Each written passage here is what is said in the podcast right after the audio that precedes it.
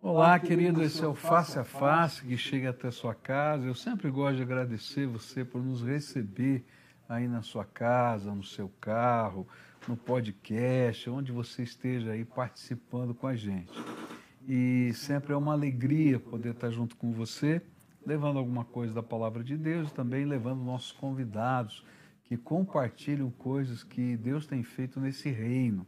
E não vai ser diferente hoje, quando você vai conhecer daqui a pouquinho o nosso convidado de hoje, que é um amigo de muitos anos, que eu tenho a alegria de conhecer há quase 35 anos e que a gente convive nessa cidade e que Deus tem usado para a glória dele de uma maneira extraordinária no avanço do evangelho aqui na cidade de Curitiba. Mas eu apresento você, é esse meu convidado, daqui a pouquinho. Eu queria começar lembrando de um trecho das Escrituras onde Jesus está entrando pela última vez em Jerusalém, aclamado pela multidão, né? É conhecido como o Domingo de Ramos, né? Quando Jesus vai entrando e as pessoas colocam ah, ah ramos para ele passar, tiram as suas ah, ah, as suas capas, colocam no chão e o povo começa a gritar, né? Osana, né? Seja bem-vindo, exaltado aquele que vem em nome do Senhor. E os fariseus se aproximam é, de Jesus para criticar tudo isso, todo esse movimento que está acontecendo. Diz: oh, você tem que repreender esse povo, não pode fazer isso. E qual era a grande questão que estava por trás ali no sentimento dos fariseus? É porque, notadamente, a maneira como Jesus estava sendo saudado e recebido na entrada de Jerusalém era um convite, uma anunciação, um reconhecimento de que ele era o Messias. E os fariseus então estavam angustiados com essa aprovação popular e essa manifestação popular de reconhecimento do Messias. De outro lado, tinha alguns que tinham medo de que os governantes, os romanos, vissem aquilo como uma revolta popular e então se aproximaram de Jesus para dizer: para com isso, manda esse povo parar. Mas é surpreendente aquilo que Jesus vai dizer. Ele vai dizer assim: se as pedras, ou melhor, se eles se calarem, as pedras vão clamar. E aqui a gente tem alguns ensinos tão profundos né, é, da palavra de Deus que a gente pode tirar para isso. A primeira coisa é que Deus não para de falar. E se Deus estiver falando com você, Ele vai usar tantos meios quantos forem possíveis de alcançar o seu coração para anunciar que você precisa de Jesus. E ainda que queiram calar a voz de Deus, até as pedras clamam. Você vai sair na rua e alguém vai falar alguma coisa de Deus para você. Se você estiver lutando contra o Senhor, de alguma maneira, se for preciso fazer uma mula falar, que nem ele fez com Balaão, ele vai fazer isso com você. Então, para de lutar contra Deus, porque a voz do Senhor não se cala, ela se manifesta na nossa vida. Há uma segunda lição tão forte, é que Deus usa meios inusitados para falar com a gente. Ele não apenas não se cala, ele não para, mas ele usa meios inusitados. Ele estava usando toda uma multidão para dizer para aqueles fariseus: vocês não creem, mas eu sou o Messias.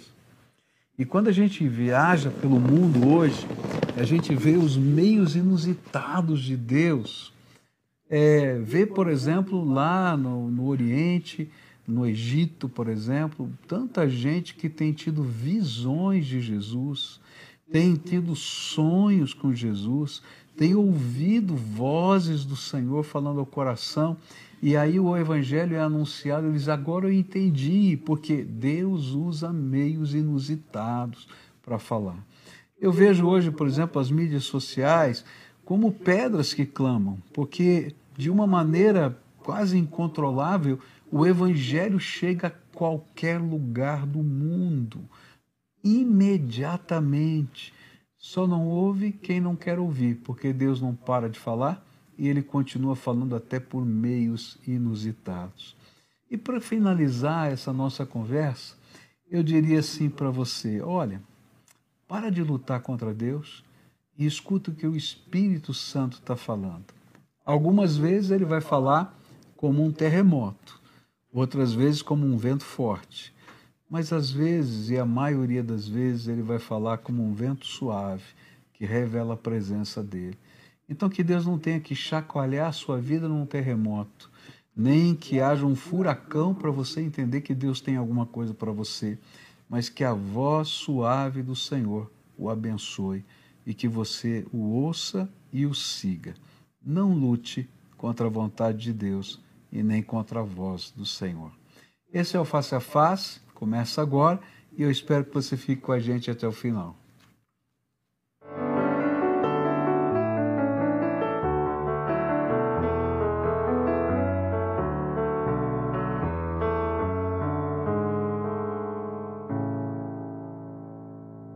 É isso aí, seja bem-vindo ao Face a Face dessa terça-feira à noite.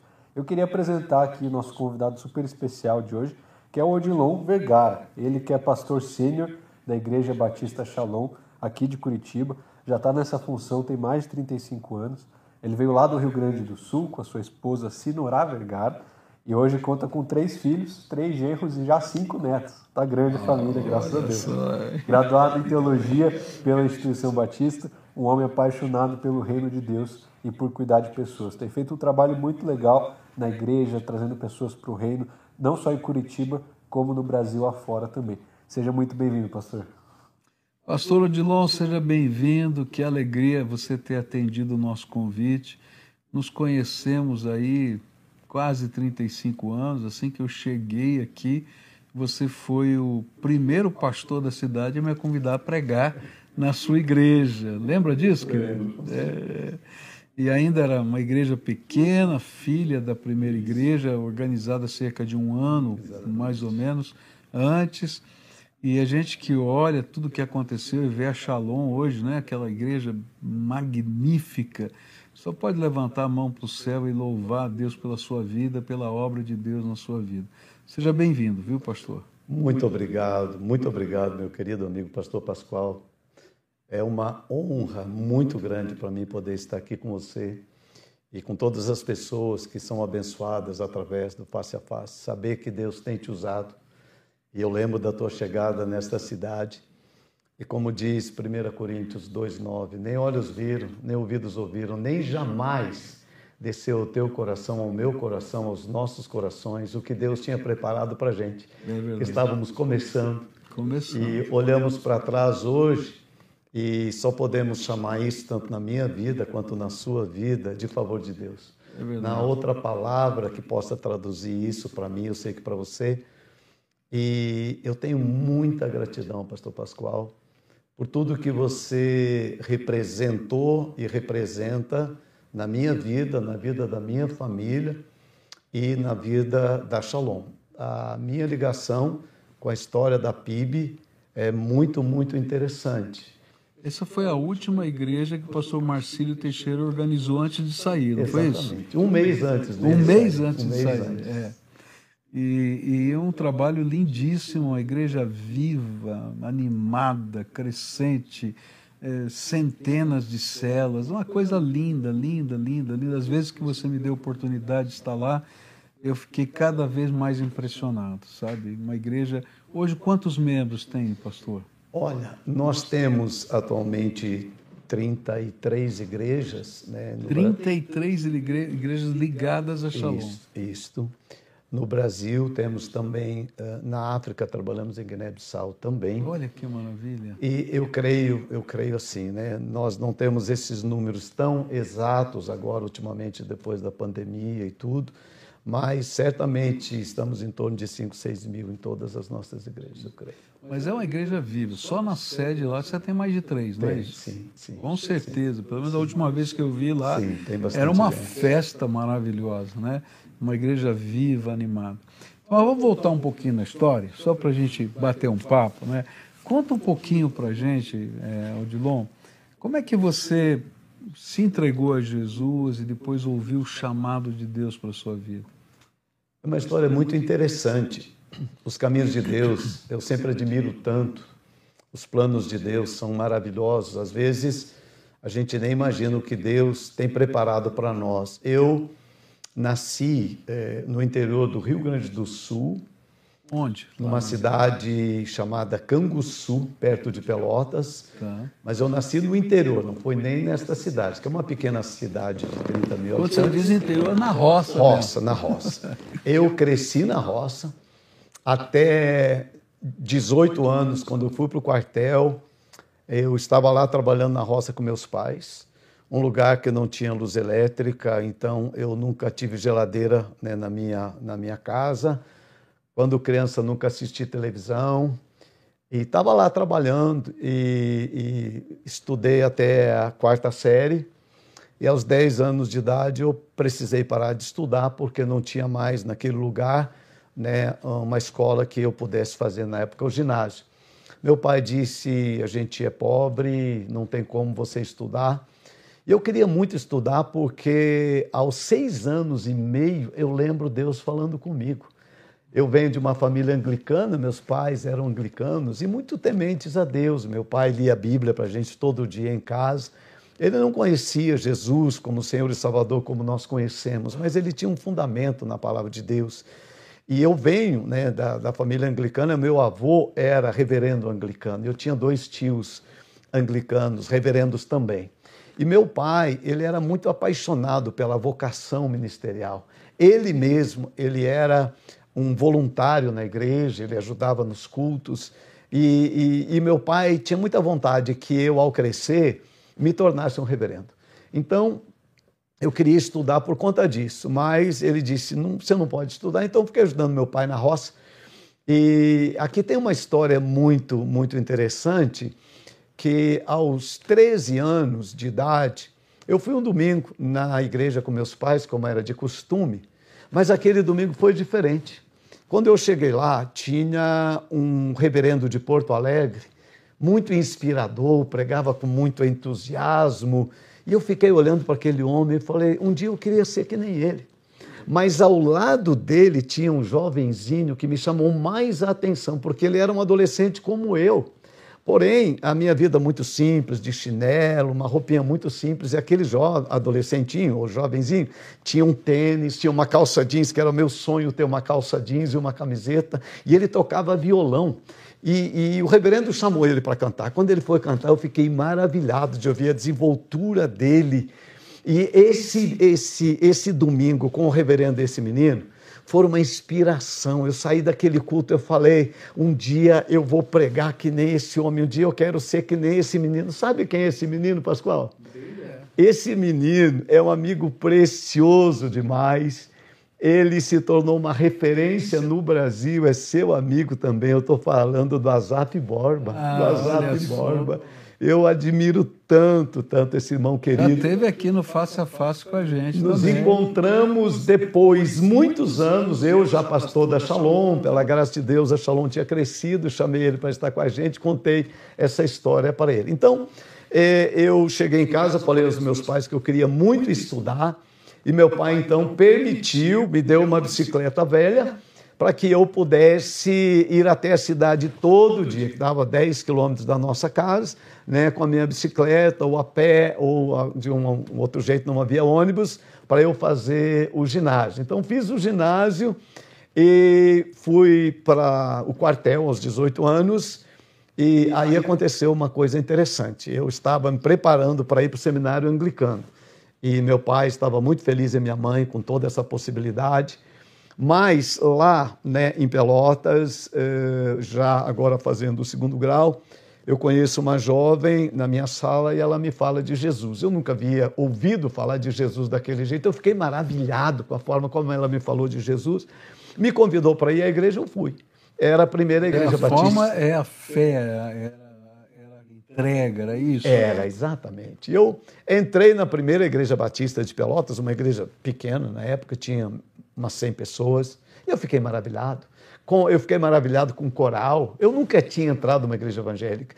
Eu fiquei maravilhado com as orações. Eu fiquei maravilhado com o pastor pregando do jeito que ele pregava. E no final ele fez um apelo.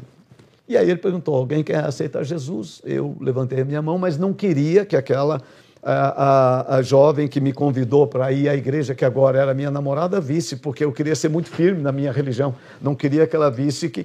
Levantei minha mão, baixei logo. E a, o pastor falou assim: Olha, você que levantou a sua mão, eu escondi atrás de uma pessoa que eu não queria que ninguém soubesse, muito menos ela. E aí ele, ele disse: Você e tal. Naquela noite só eu tinha levantado a mão. Ele falou: aquele jovem lá com a camisa daquela cor e apontou para mim. Aí, aí não teve saída. Aí não teve saída. Eu fui à frente, né? ele fez oração por mim e realmente aquela noite é, Jesus entrou, transformou a minha vida. Eu fiquei apaixonado pelo mundo evangélico. Porém, eu tenho um compromisso com meus pais. Eu tenho um compromisso comigo mesmo. Eu tenho um compromisso com a minha família. Eu tenho que terminar o segundo grau e eu preciso ir para o seminário. Mas isso agora é um conflito. Porque se eu vou para o seminário, essa moça não vai casar comigo porque ela tinha uma posição muito, muito séria com Deus e tinha algumas práticas lá que ela não concordava e estava muito correta. Então eu tenho que tomar a decisão honro meus pais ou abro mão da paixão da minha vida? E uma decisão muito, muito difícil. E, e, ela me ajudou muito. Ela disse: Eu amo você, mas eu prefiro que você vá. Honre seus pais, honre seu chamado, e cada um cuida da sua vida. E fui embora para o seminário, lá estudando, buscando muito a Deus. E eu me tornei uma grande esperança na igreja anglicana, que já era uma igreja muito antiga, e eu tinha uma tradição familiar lá dentro, e agora eu conhecia Jesus, eu conhecia a Bíblia, sabia falar da Bíblia. Então eu comecei a participar de muitos congressos, e aos, aos 20 anos, dentro da igreja anglicana, eu era um pregador assim chamado.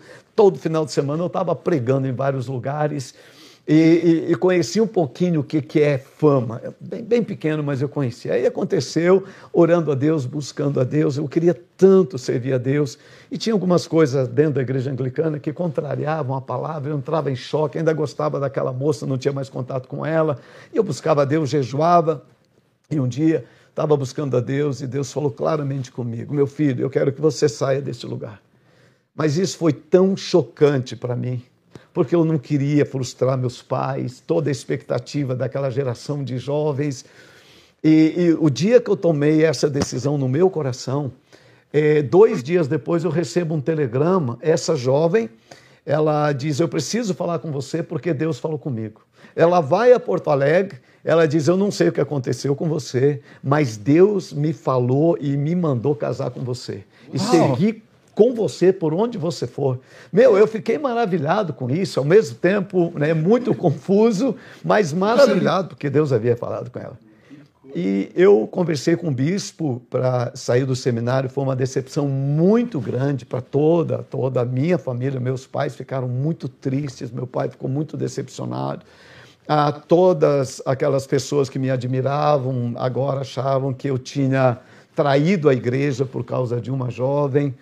E nos casamos logo. Mas, mas o anglicano permite o casamento. Sim, permite, permite. permite. Não era mais de consciência e fé. Exatamente, exatamente. Né? E, e, por eu representar uma esperança tão grande para a igreja, por ter uma origem né, familiar, e aí casar com uma moça evangélica na época, isso era muito, muito complicado. Podia ser católica, podia ser espírita, mas evangélica era, era difícil. É, essa era uma característica do vamos dizer assim, do ecumenismo mais extremado da própria igreja. Exatamente. Aí eu saio, agora eu não vou ser nada, porque todo aquele sonho de tantos anos, e eu vou me casar, mas eu não conheço o mundo evangélico, não sei como vai ser. E daí eu me caso, quero trabalhar agora, ganhar dinheiro, construir uma família, e minha esposa sempre me falando de Mateus 6,33. A gente tem que buscar primeiro o reino de Deus, primeiro as coisas de Deus. Eu falei, mas agora eu tenho que ganhar dinheiro, eu tenho que construir uma família. Consegui um emprego numa multinacional um pouco antes de casar. E eu estava muito feliz ganhando agora muito bem. Agora eu tenho um futuro. Uh, nós casamos, três meses depois de casado, eu estou orando, buscando a Deus agora na igreja evangélica, uh, batizei, meus pais estão descontentes, mas eu estou tocando a vida. E aí Deus fala comigo. Deus fala comigo e diz: Meu filho, eu quero que você saia desse emprego. Entrei em desespero. Meu Deus. Desespero. Cheguei e falei para minha esposa: não pode ser Deus. Deus não pode falar isso. Eu demorei tanto. Uma cidade pequena, consegui emprego numa multinacional, trabalhava no setor de exportação, tinha um padrão de vida alto para aquela cidade. Eu vou fazer o quê? Eu estou saindo de uma frustração, minha família não me admira mais, agora é que eu estou começando. E aí ela falou assim: amor, quando Deus fala, a gente tem que obedecer logo. Eu falei, amor, mas você acha que é Deus que está falando? Ela fala, claro que é, amor, claro que é. Né? O diabo rouba, o diabo não fala. Foi a palavra que ela usou. Sabedoria. E aí eu cheguei para o meu diretor, pedi a conta, ele falou, Dilon, o que, que aconteceu com você? E não, não adiantou. Eu saí do emprego, o problema foi na igreja.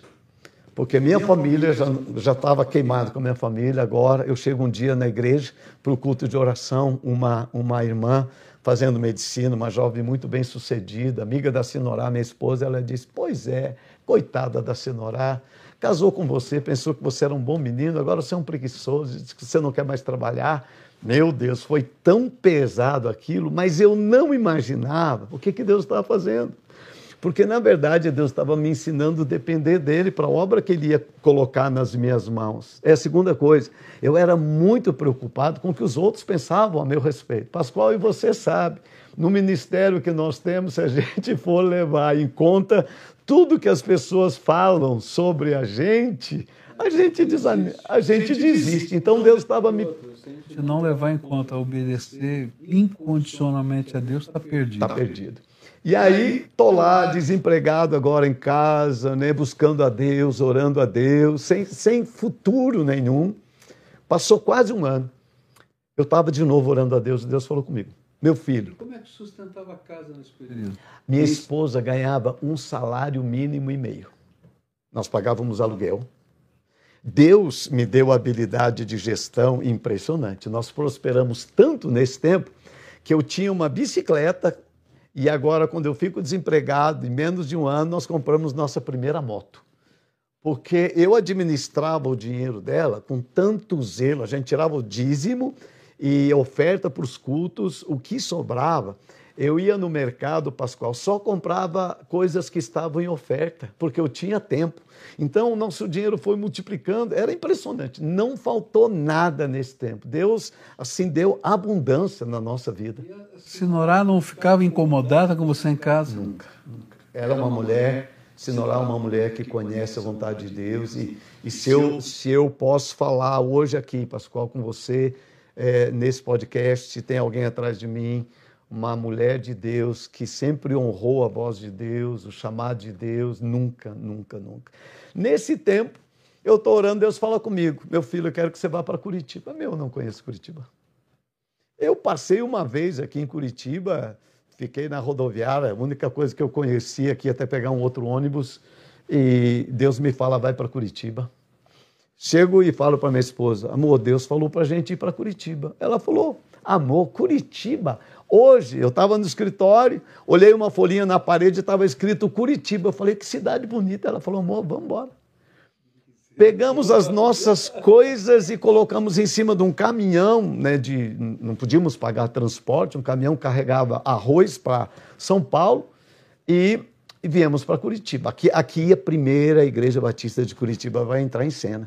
Eu chego em Curitiba e ficamos na casa de um casal que a gente conhecia, nos receberam, mas tinha que ser por poucos dias. Quinta-feira, domingo, domingo eu quero ir no culto. E aonde eu vou? Eu vou na primeira, lá na Visconde de Guarapava.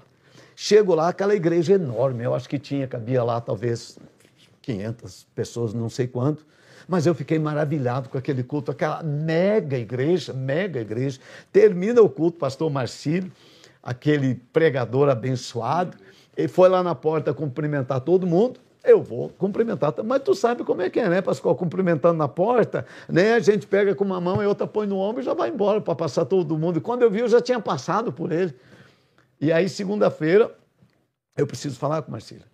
Porque na sexta-feira eu saí, eu e minha esposa andando aqui pela cidade, não, não conhecia nada, e, e procurando um lugar para morar, imobiliário e tal. A gente estava andando na rua, aqui na 24, vimos um cartãozinho eh, escrito a lápis: aluga-se apartamento na Brasília e Tiberê. Não sei onde é Brasília e Tiberê, pergunto. Quando eu vejo, chego lá.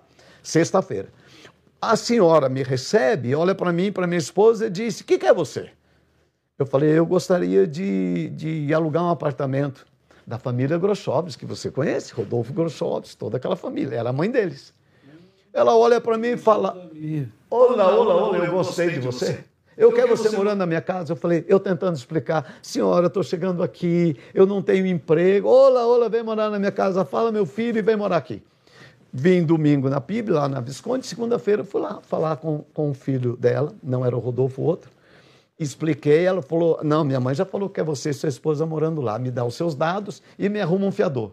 Eu falei, meu amigo, eu não conheço ninguém nessa cidade. Falou, você não conhece ninguém. Eu falei, para não dizer que não conheço ninguém, ontem eu fui na primeira igreja e conheci o pastor Marcílio. Claro, eu apertei a mão dele, já é meu amigo, né? Conheci ele lá. Ela, aí ele falou, pastor Marcílio, se o pastor Marcílio assinar, está tudo resolvido. Liguei para a secretária e marquei o horário com o pastor Marcílio, segunda-feira à tarde. Chego no escritório, o pastor Marcílio me recebe, aquela educação toda, me apresento, digo que vou estudar no seminário. E ele fala, eu falei, pastor, eu queria muito, né? Eu estou precisando que o senhor é, me ajude, eu preciso de um fiador. Quando eu falei fiador, ele olhou assim para mim, sabe aquela cara que. Ele falou: Você não vai estudar no seminário? Eu falei: Vou. Você não conhece a Bíblia? Eu falei: Conheço. E como é que você me pede para assinar de fiador? Eu falei: Pastor, na verdade não é bem fiador. O senhor só vai assinar ali no lugar de fiador, porque o senhor não vai precisar pagar minha conta, eu sou um homem sério, pode ligar lá para o meu pastor e etc e tal. Ele achou interessante a conversa, falou: Eu vou falar com a Helena, passa aqui à tarde para. De tarde eu passo lá e ele está com a Helena. Ele falou: Vou assinar para você. Não faço isso para ninguém, mas Deus mandou assinar para você. Assinou para mim de fiador. E aí eu estou estudando, trabalhando, e sempre que eu via o pastor Marcílio, sempre muito cheio de pessoas, mas eu procurava uh, cumprimentá-lo. Deu um ano, eu liguei ao pastor Marcílio. Pastor Marcílio, muito obrigado, já conheço gente aqui, já tem outras pessoas que assinam um ditador para mim, resolvida a questão.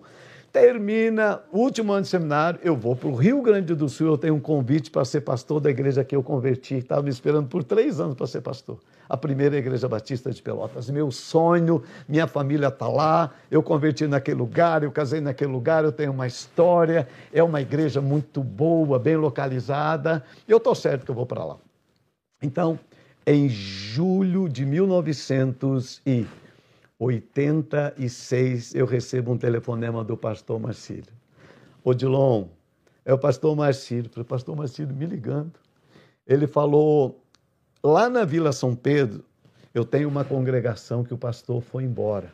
Você poderia ficar um mês para mim lá? Falei, claro, pastor, devo tanto ao senhor. Ele falou, até que eu ache um outro pastor. Porém, pastor Pascoal, essa congregação lá da Vila São Pedro era muito mal falada no seminário. Os seminaristas que iam lá traziam relatórios muito ruins, mas pelo pastor Marcílio, é claro que eu vou. E eu fui. Quando eu chego lá, tudo que os meus colegas do seminário tinham falado sobre aquele lugar não era nem a metade tão ruim que era. ruim. ruim. Ele sabe, a igreja sabe. Olha, eu gosto de falar, vocês viram. Mas eles me deram, né, na escola dominical, 10 minutos para falar no domingo. Domingo à noite, o culto começava às sete, acabava às oito, não pode passar um minuto, não bate palma, não tem nada. Termina o culto, todo mundo vai embora. Eu queria falar com as pessoas e todo mundo tinha ido embora. Eu falei, meu Deus, ainda falei para minha esposa, ainda bem que é só um mês que eu vou ficar aqui. Só um mês. Um mês a gente aguenta. Aí passou um mês, eu conheci as pessoas, vi como elas eram amáveis. Pastor Marcílio foi lá para falar com a congregação, né, que tinha que arrumar um pastor. Mas eles falaram assim, pastor, será que o Odilon não fica aqui? Porque a gente gostou dele. O pastor Marcílio contou a história do aluguel e de caráter e tal. Aí eles me convidaram, mas eu quero ir para Pelotas, eu não quero ficar aqui. Eu tenho certeza que eu vou para lá. Resumindo a história, eu coloquei uma data para a carta de Pelotas chegar. Eu fui a Pelotas, falei com a diretoria, estava tudo certo, mas tinha que fazer assembleia. E eu fui lá em agosto, assembleia é setembro, outubro a carta não chegou, é, novembro começa o mês, a carta não chega, eu já tinha um discipulador na época, já, já eu gostava dessa coisa, de aprender com alguém, eu tinha um pastor um, um que eu admirava lá do, lá do Uruguai. Mandei uma carta para ele, falei, eu quero ligar para o vice-moderador, porque ele não manda carta. E aí ele me falou uma coisa interessante. Ele falou, pastor não se oferece, pastor ora, só fique orando. Na hora, eu te confesso que não achei muita sabedoria, porque eu queria ligar, Pascoal, os dias estão passando. Eu coloquei a data 30 de novembro, meu, já é dia 20 e não vem, e 25, 29, 30 e a carta não chegou. Falei, meu Deus do céu, meu Deus do céu. Por que, que eu fui ligar para esse homem? Se eu não tivesse ligado, eu tinha. Teria conversado lá, né? Teria conversado, eu estava lá. Resumindo a história, eu então fico naquela pequena congregação aqui da PIB. Muito, eu acho que era a congregação mais pobre que a gente tinha na PIB. É, entrava dois salários mínimos, uma condição muito, muito, muito fraquinha mesmo. Eu morava aqui na Água Verde, tinha um bom, bom emprego aqui em Curitiba, pedi demissão e eu queria morar lá, né, na Vila São Pedro.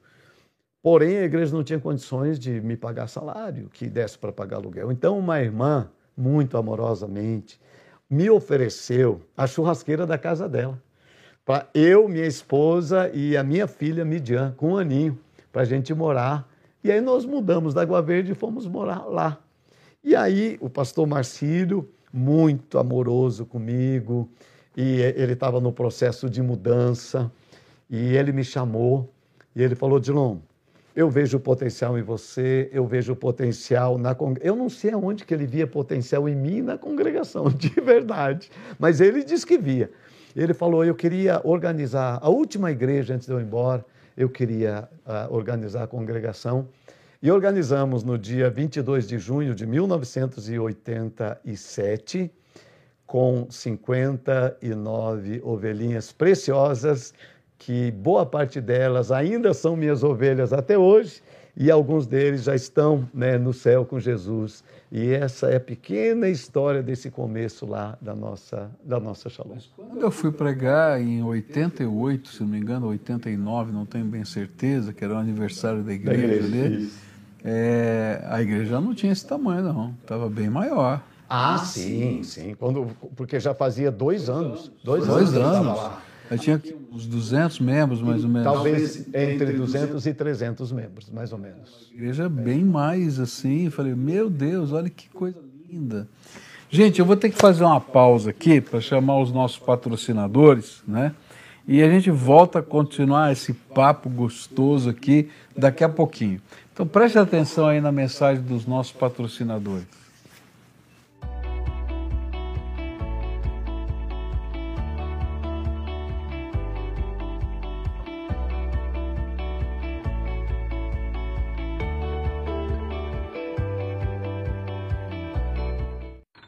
Colégio Objetivo acredita no fazer para aprender e oferece experiências na melhor estrutura da cidade. Aprender é verbo, é ação e ensinar é objetivo. Matricule seu filho. Precisando trocar os pneus? Aqui na Barão tem pneus Pirelli para seu automóvel, caminhonete, SUV e até caminhão. Pneus a partir de 309 reais. Nove lojas em Curitiba e região. Pirelli é na é isso aí, agradecemos muito sempre nossos patrocinadores. A gente tem uma interação muito legal aqui do pessoal. O Jonathan Pedroso falando, Pastor Pascoal e Pastor Odilon, grandes homens de Deus. O Eurico Júnior falando aqui, ó, Pastor Odilon, meu pastor há quase 30 anos. Deus abençoe. Tem aqui a Josiane, a Jaira, Vilmar também falando, dois grandes homens de Deus, Pastor Pascoal e Odilon. O Éder elogiando face a face, enfim, muita gente conectada. Quero dizer para você que está assistindo, deixa aí o seu like no YouTube da PIB, do, do, do Pastor Pascoal, para que a gente alcance mais pessoas. Compartilha também esse vídeo, que o papo aqui só está na metade e ainda tem bastante coisa para falar. Né? Aí. Então, mas vamos lá, essa história tá bonita aí, né? E, e a igreja organizada, depois você criou uma escola, não é? Conta um pouquinho dessa história da escola. Que aquilo também foi um, foi um desafio de fé muito grande ali, né? Muito grande, muito grande, Pascoal. Ah, eu estava, eu, eu me envolvi na comunidade lá da Vila São Pedro. E eu estava numa reunião né, da escola da minha filha, era um colégio municipal, e as professoras falando de superlotação na sala, muitas crianças. Eu pensei, como eu posso ajudar né, o bairro onde eu estou? E, e pensei, vou criar uma escola. Mas quando eu pensei em criar uma escola, eu não tinha nenhuma estrutura física, não tinha prédio, eu tinha uma sala pequena lá, muito sem condições quase. E eu tinha uma professora desempregada na igreja, já fazia algum tempo. Eu falei, vou criar uma escola. Aí chamei ela e a convidei para criar a escola comigo. E eu dava a ela um salário mínimo e tivemos cinco alunos, né, nosso primeiro ano. E aí a coisa foi andando, acho que eu estava com uns três anos, já, já ia já colocar a primeira, primeira série. E eu, né, secretaria, uh, já estava o processo bem encaminhado, mas eu precisava do alvará do prédio. Eu fui na prefeitura. Cheguei lá na prefeitura, fiz o pedido e tal, era um processo não era tão lento né, como hoje. Dois, três dias eu fui lá, eles não liberaram. É óbvio. Eu sabia que era muito difícil. Eu sentei num banco lá no segundo andar, lá na prefeitura, e fiquei pensando: meu Deus do céu, esse sonho não podia parar, é por amor às crianças.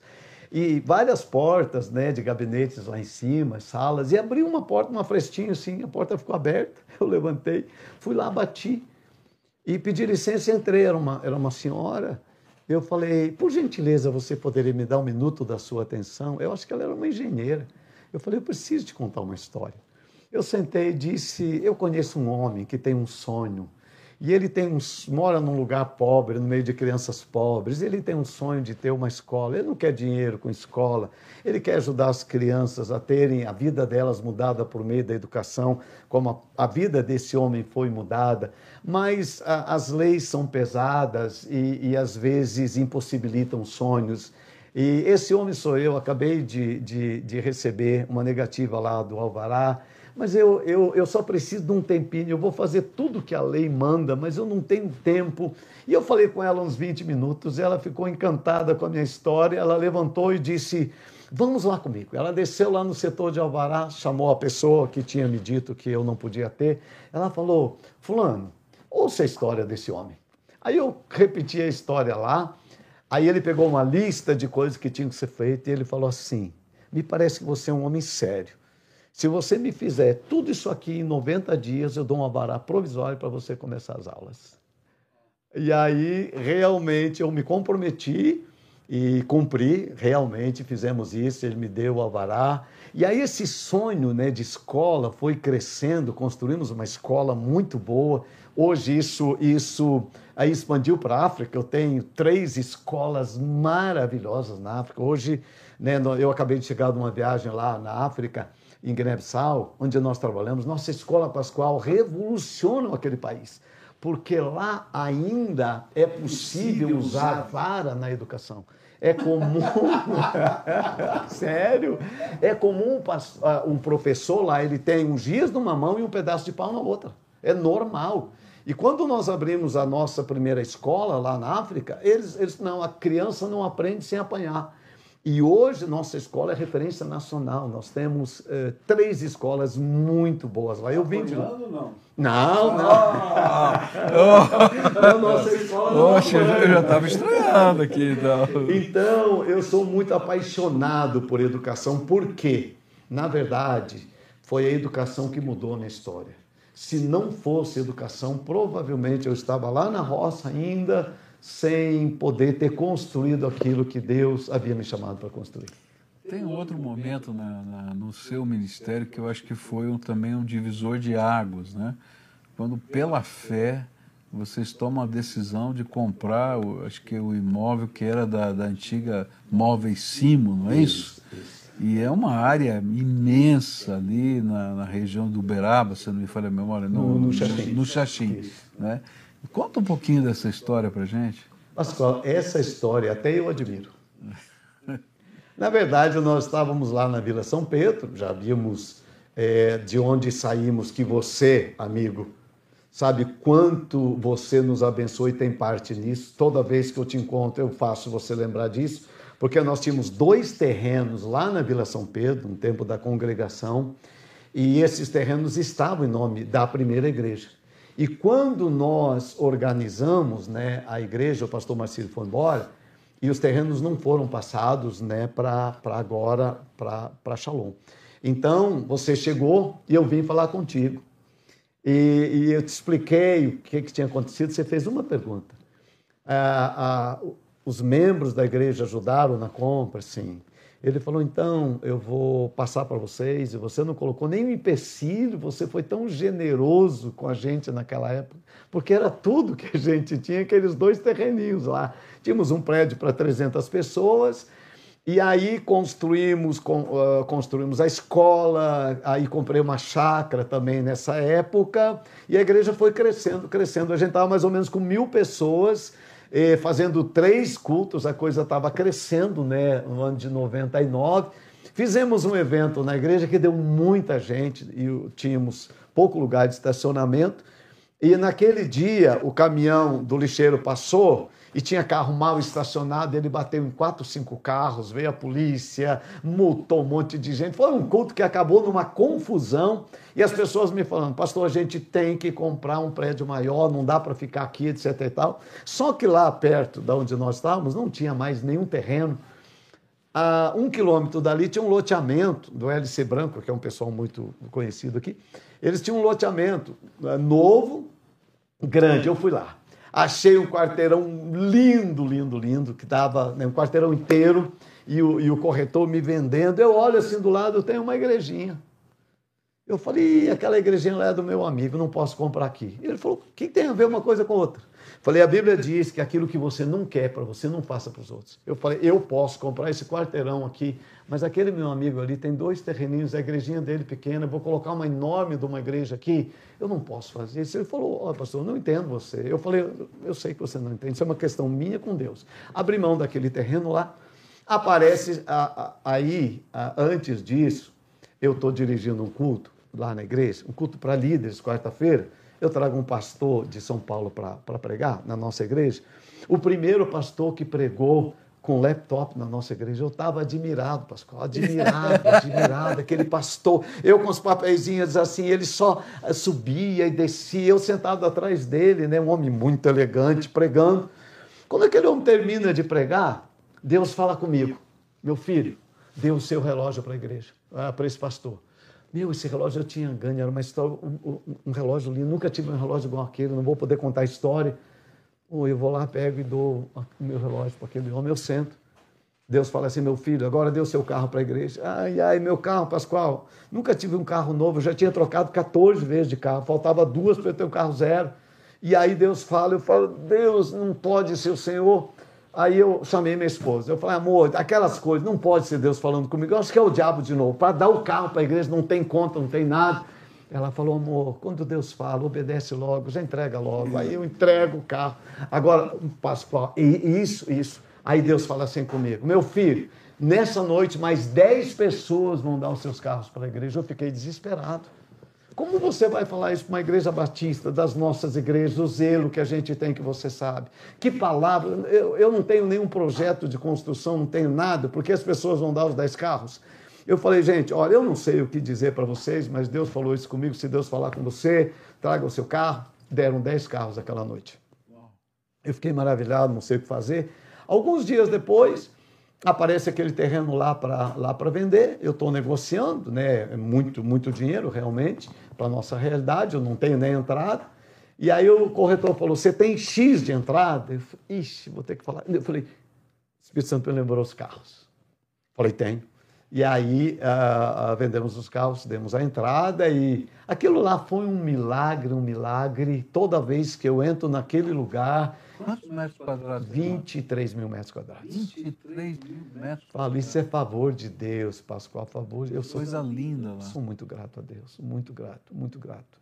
É algo impossível, até hoje ainda é impossível para nós. Então, tenho muita gratidão a Deus. Não, Deus foi, foi tremendo ali, né? E, e, e o que a gente viu ali, você começou no barracão, que era o barracão da antiga fábrica, né? E depois aquilo hoje é um templo lindo lá, maravilhoso, com tantas coisas que Deus fez. E a gente vê aí a boa mão do Senhor, né? Eu queria aproveitar, a gente está caminhando aqui para o final do nosso programa, e ouvindo você falar em tantas vezes de Deus, falar com você da, das maneiras como o Espírito Santo age e tal. Eu queria que você desse para a gente uma, um conselho de fé. Né? Tem muita gente que ouve a gente conversar sobre essas coisas e diz assim, mas como é que, como é que funciona isso? De que jeito é isso? Como é que Deus fala? Como é que Deus toca? Como é que Deus mostra tal? E tem muita gente cética que não acredita que Deus faça isso hoje, né? Ainda que a Bíblia esteja cheia de sinais e maneiras de Deus falar. Então, como é que você poderia dar uma palavra para quem está ouvindo a gente sobre fé?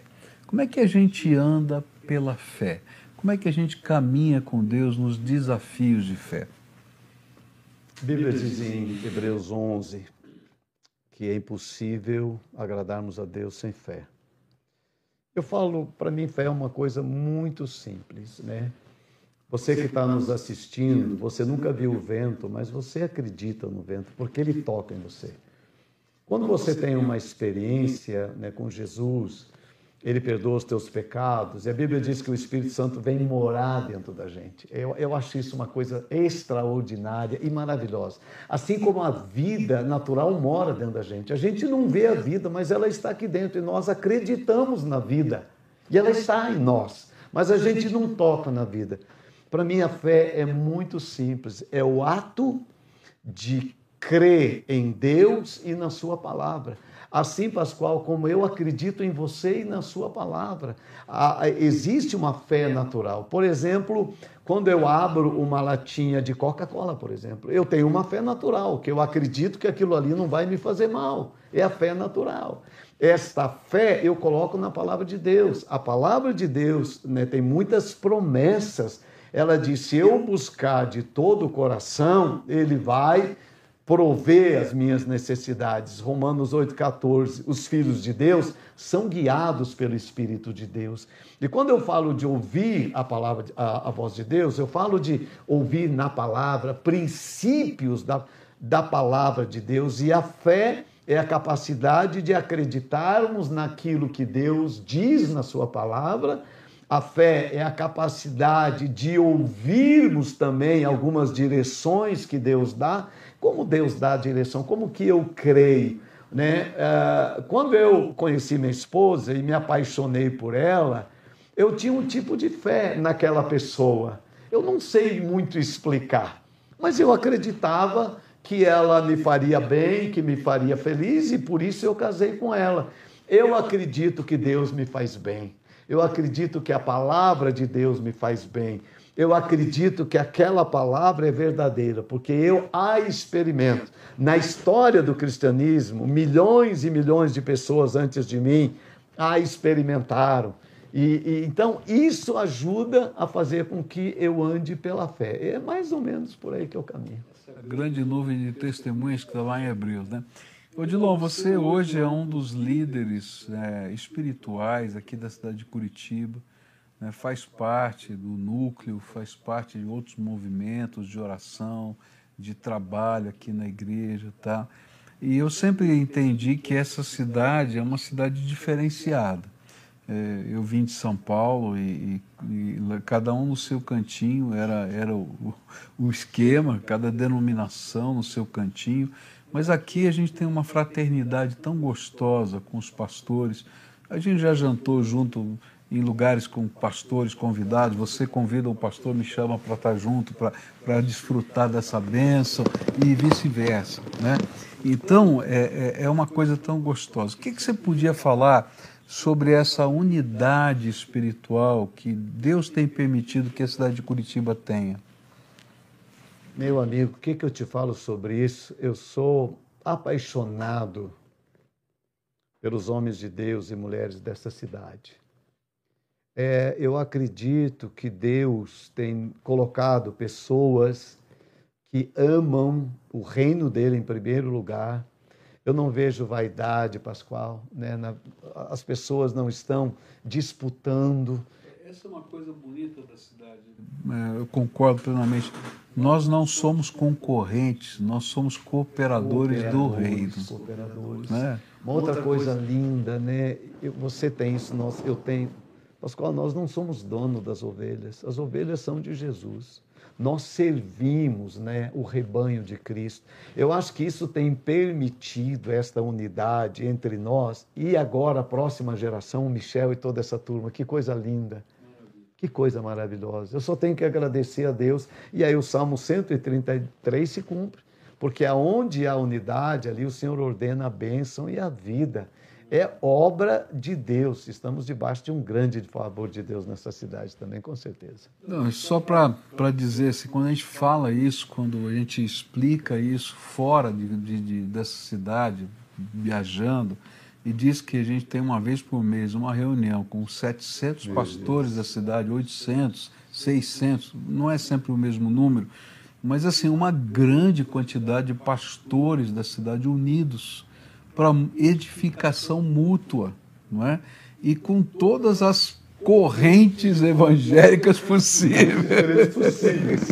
e assim, com respeito, né? Assim, nós sabemos que temos diferenças, que temos crenças não concordantes em todos os aspectos, mas a gente sabe que o reino de Deus é maior e vale a pena a gente estar trabalhando junto pelo avanço do evangelho no reino, né?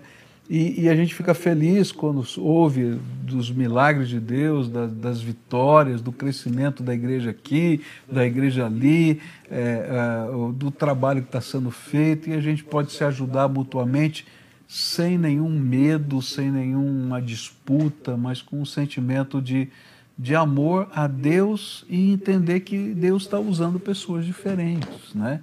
E é gostoso isso, né? Não sei a sua sensação, mas a minha é de vibrar né, com essas coisas, né? Eu me alegro demais com isso, muito mesmo, né? De, de, de ser é, parte de um grupo de pastores que realmente gostam uns dos outros, que amam uns aos outros. Eu, é, essa é a minha percepção, Pascoal, que a gente está num, num, grupo de pessoas que se querem bem. Né? Eu, eu quero tão bem você, eu tenho um carinho tão grande por você, Pascoal, desde né, e eu acho que isso vai espalhando entre nós e vai construindo uma identidade de cidade, o respeito né, que os pastores têm diante das autoridades da nossa cidade, né, municipal, estadual. Então, eu sinto muito grato de fazer parte de tudo isso.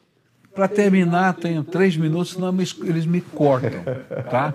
Então fala um sonho que está no teu coração aí para a gente orar junto por esse sonho que está no teu coração. Pascoal, meu, meu grande sonho é plantar as 100 igrejas que Deus me chamou para fazer. Já né? tem 33. É, e, e meu sonho é, é levantar a geração dos nossos filhos e netos com a mesma paixão que nós fomos levantados por Jesus e pelo seu reino.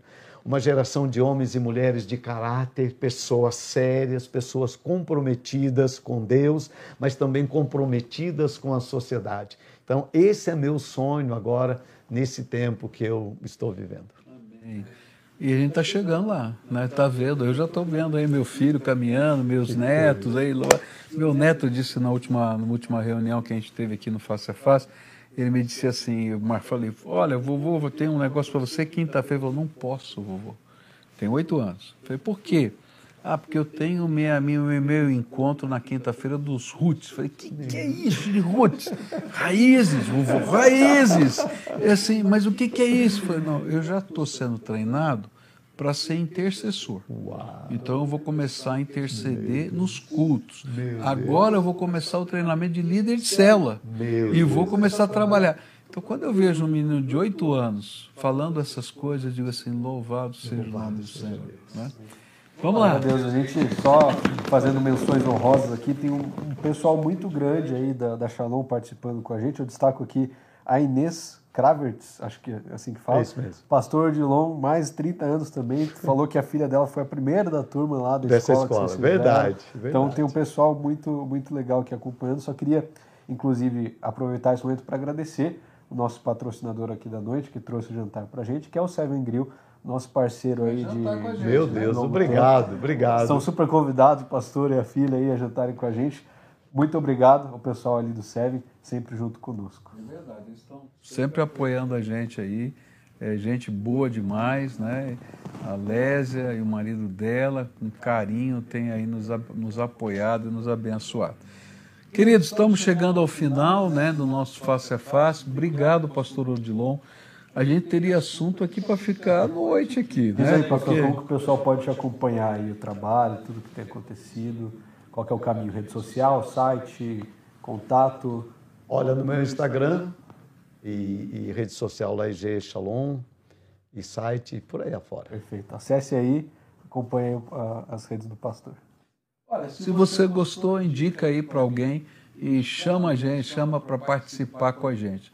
Odilon, obrigado, obrigado. Sinorá não está aqui, mas olha, fiquei, já admirava, vou continuar admirando mais ainda.